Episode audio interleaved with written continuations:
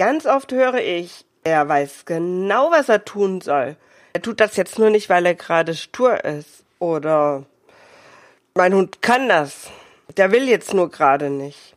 Ist das tatsächlich so? Oder könnte es sein, dass der Hund es doch nicht kann? Woran machst du es fest? Genau darum soll es in dieser Episode gehen. Bleib dran! Willkommen bei Mein lieber Hund. Hier erhältst du tolle Tipps und Tricks zur Hundeerziehung sowie Lustiges und Nachdenkliches rund um den Hund, damit die alten Zöpfe zu diesem Thema in Kürze der Vergangenheit angehören. Ich bin Claudia Hussmann und dieser Podcast macht Spaß und bringt dir neue Erkenntnisse, wenn du deinen Hund mit Spaß und auf nette Art trainieren möchtest. Ja, ganz oft ist das tatsächlich so, dass die Leute herkommen und ähm, ich frage dann auch mal so nach, wenn ich die zum ersten Mal sehe, äh, was hat der Hund denn schon gelernt, was haben sie schon gemacht mit ihm und so und dann, ja, der kann dies und jenes und dann wollen sie mir das zeigen und es klappt überhaupt nicht. Und dann sagen sie immer, ja, aber der kann das. Ich sag, ja, mag sein, zu Hause vielleicht oder in der gewohnten Gassi-Umgebung, aber hier ist es jetzt geradezu aufregend. Hier kann er es nicht. Nee, der will das jetzt nur nicht machen, weil der ist stur. Hm, ich möchte heute mal so ein bisschen darauf aufmerksam machen, dass man wirklich mal darüber nachdenkt, woran man eigentlich festmacht, dass der Hund das tatsächlich kann. Also auch jetzt genau in dieser Situation kann. Du kannst vielleicht auch super reden im Freundeskreis und wenn du dich auf einmal vor einem äh, Publikum befindest mit 100 äh, Leuten, dann mm, könnte es passieren, dass deine Sprachbegabung auf einmal weg ist. Oder nimm das Autofahren. Du kannst super Auto fahren und bist total sicherer Autofahrer und jetzt kommst du nach äh, England oder nach Südafrika und auf einmal fahren die alle auf der verkehrten Seite. Und dem Auto ist auch alles auf der falschen Seite oder so. Also, wie sicher bist du dann noch? Natürlich, wenn du das ein bisschen wieder geübt hast, wird das funktionieren. Das heißt ja nicht, dass du nicht Auto fahren kannst. Aber in dieser Situation bist du erstmal unsicher und machst vielleicht ja auch den einen oder anderen Fehler und kannst es nicht so gut. Also es gibt auch bei Menschen ganz, ganz viele Situationen, wo Dinge, die man eigentlich kann, auf einmal weg sind oder weg sein können, für kurze Zeit zumindestens. Und dann kommt noch was anderes hinzu, was auch man nicht genau wissen kann, ist, was lernt jemand, der was Neues lernt. Und zum Hund bringen wir ja auch erstmal alles neu bei. Und da wissen wir nie ganz genau, was hat er gelernt. Hat er tatsächlich gelernt, Sitz zu machen, wenn ich Sitz sage? Oder macht er vielleicht nur Sitz, wenn ich die rechte Augenbraue hochziehe? Mir ist das nur noch nie aufgefallen. Und wenn ich mich jetzt plötzlich mit jemand anders unterhalte, dann mache ich das nicht. Und auf einmal ist das Signal, was der Hund gelernt hat, weg. Ich war sicher, der hat Sitz auf das Wort hingelernt, vielleicht zum Beispiel. Und das ist eben sowas, was ich nie genau wissen kann. Ich kann nicht in den Kopf eines anderen gucken, auch nicht eines anderen Menschen. Ich wundere mich auch manchmal, was Menschen bei mir lernen in der Hundeschule. Die machen Dinge, wo ich mich frage, hm, das hast du noch nie gesagt. Das lernst du, lehrst du ganz, ganz, ganz bestimmt nicht so. Aber irgendwie scheint sowas angekommen zu sein. Weil eben auch jeder nur einen Teilbereich von dem wahrnimmt, was man so vermittelt. Wir machen hier immer einmal im Monat so einen Plauschabend, heißt das, wo wir gemütlich zusammensitzen und äh, da machen wir häufiger mal solche Menschenspiele. Also ein Mensch ist sozusagen der Lehrende und einer ist der Lernende, also ein Trainer und einer, der trainiert wird. Und die haben dann so zehn Minuten Zeit, eine Aufgabe zu lernen. Und ich gebe immer was vor, was gemacht werden darf oder nicht darf. Manchmal dürfen sie halt nur klickern, manchmal dürfen sie auch helfen, manchmal dürfen sie ihre Position verändern, manchmal müssen sie, hm, also ganz verschiedene Sachen. Und wenn die dann denken, dass sie die Aufgabe gelöst haben, dürfen die nicht, immer noch nicht miteinander reden. Also die dürfen auf keinen Fall miteinander reden. Und vormachen auch nicht beim Menschen, weil das wäre zu einfach. Und wenn ich dann sage, wenn ich, wenn ihr fertig seid, dann sprecht bitte noch nicht miteinander. Und wenn alle fertig sind, dann frage ich rum, so die, die diejenigen waren, die trainiert wurden. Was hast du gelernt? Was hast du gelernt? Was hast du gelernt? Das weicht sehr oft von dem ab, was der Trainer gedacht hat, was derjenige gelernt hat. Und hey, das ist die gleiche Spezies, also wir sind alles Menschen. Und deswegen, wir können nie wissen ganz genau, was hat unser Hund gelernt. Und deswegen gehe ich immer davon aus, im Zweifelsfall für den Angeklagten, wenn dein Hund etwas nicht tut, auch wenn du ganz sicher bist, der kann das, hör auf damit zu sagen, der ist jetzt stur gerade oder der will das nicht oder der gehört einer bestimmten Rasse an, deswegen funktioniert das nicht oder irgendwelche Sachen, weil dann hast du einen Stempel drauf und dann hast du auch keine Chance mehr, es zu ändern, sondern nimmst im Grunde genommen als Information. Dein Hund sagt dir, hey, jetzt gerade in dieser Situation, wo ich da fünf andere Hunde sehe, das erste Mal an dieser Stelle bin und noch sieben fremde Menschen hier rumspringen, kann ich gerade kein Platz bleib.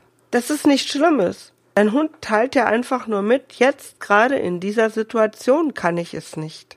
Er tut's nicht etwa deshalb nicht, um dich zu ärgern oder weil er stur ist, sondern in dieser Situation gerade kann er es nicht. So wie du vielleicht vor einem Publikum auf einmal nicht mehr reden kannst, obwohl ja Reden keine große Kunst ist. Das, das kann man ja. Also die meist, wenn man nicht gerade stumm ist, kann man reden. Und trotzdem verschlägt es manchem die Sprache. Oder wenn man irgendwo hin muss, wo man noch nie war. Deshalb sieh es einfach so als Information und du weißt dann, okay, in dieser Situation kann mein Hund es nicht und wenn mir wichtig ist, dass er es in dieser Situation kann, dann kann ich es aber trainieren. Und in dem Moment, wo du so daran gehst, ist für euch beide die ganze Welt offen, für dich und für deinen Hund, weil ihr habt immer wieder die Chance, ja, wir schaffen's, auch in dieser Situation. Du bist bereit, so einen Schritt oder auch zwei Schritte oder auch ganz an den Start zu gehen und mal kurz wieder von vorne zu trainieren und ihm zu helfen, so viel dein Hund Hilfe braucht. Und dein Hund hat die Chance, es in dieser Situation so einfach gemacht zu bekommen, dass er es schafft. Und es ist ein tolles Miteinander. Und ich denke, wenn du dahin kommst, und ich von diesem Gedanken lösen kann, aber mein Hund kann das und der weiß genau, was ich möchte. Dann wird's richtig klasse. Genau das gleiche gilt übrigens auch so für zu Hause. Das höre ich auch ganz oft. Die Leute kommen nach Hause und dann hat der Hund doch die Tapete abgerissen oder das Tischbein angenagt oder das Sofa zerlegt. Aber der weiß ganz genau, dass er das nicht darf. Nein, woher soll der das wissen? Der hat vielleicht gelernt, also wenn mein Mensch zu Hause ist, ist es keine gute Idee, das Tischbein anzunagen, weil der wird furchtbar sauer. Wenn, der hat aber vielleicht auch noch gelernt, wenn mein Mensch weg ist, dann ist es eine tolle Sache, das Tischbein anzunagen, weil das beruhigt ungemein. Du weißt nicht, was er gelernt hat. Man kann es nicht wissen. Und dieses vermeintlich schlechte Gewissen, was man dann so häufig beim Hund sieht, ist ganz einfach nur eine Reaktion auf deine Stimmung. Ne, ich meine, ich verstehe schon, wenn so ein Sofa explodiert ist, während man weg war, ist das nicht gerade erfreulich. Und ähm, genau das bringt man dann auch rüber, selbst wenn man nicht selber dann explodiert. Trotzdem merkt der Hund, oh, keine gute Stimmung. Ich beschwichtige mal. Und dann beschwichtigt er und macht sich klein, legt die Ohren an, legt sich vielleicht sogar auf die Seite oder auf den Rücken oder so und sagt, hm, tu mir nichts, auch wenn du schlecht drauf bist. Das tut er aber nicht, weil er ein schlechtes Gewissen hat wegen dem Sofa, sondern einfach, um dir zu sagen, hey, tu mir nichts, irgendwie bist du ein bisschen schlecht drauf. Das ist alles.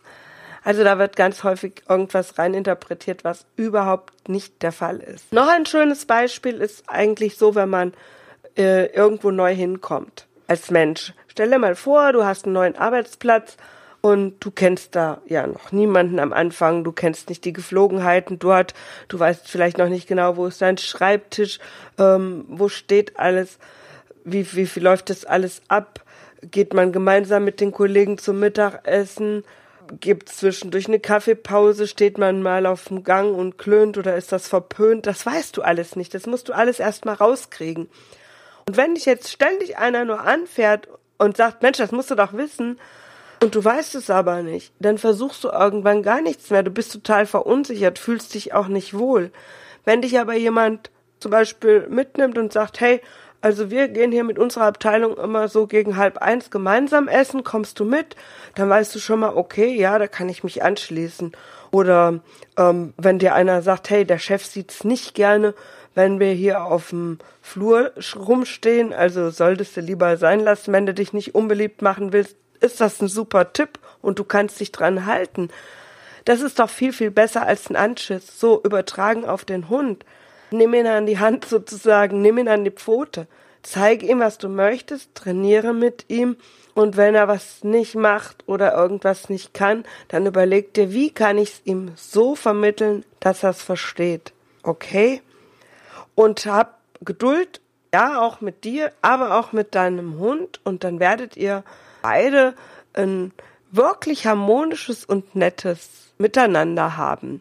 Also, Fazit dieser kleinen Episode ist, dein Hund, was dein Hund gelernt hat, kannst du nicht wissen. Wenn er etwas nicht tut, dann tut das nicht deshalb nicht, weil er dich ärgern möchte, sondern weil er es genau in dem Moment, in dieser Situation einfach nicht kann. Und du hast immer die Chance, es mit ihm zu trainieren. Und darum möchte ich dich auch bitten, sei fair zu deinem Hund.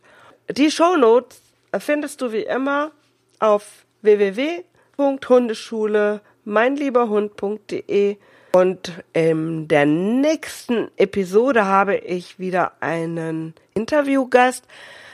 Das wird eine richtig spannende Sache und zwar geht es um Nasenarbeit, aber ich glaube von der Nasenarbeit, über die wir da so sprechen, zumindest von einigen Bereichen, hast du noch nie was gehört. Also schalt unbedingt rein. Es wird ganz, ganz spannend. Ciao. Ja, vielen Dank fürs Zuhören bei der heutigen Episode. Mehr über mich und zu meiner Hundeschule erfährst du auf www.meinlieberhund.de oder www.hundeschule-meinlieberhund.de und ganz viele Tipps zur Welpenerziehung bekommst du auf welpenerziehung24.de. Dort kannst du dir auch ein E-Book herunterladen zum Training der Beißheimung beim Welpen. Ich hoffe, wir hören uns bei der nächsten Episode und wünsche dir noch einen fantastischen Tag.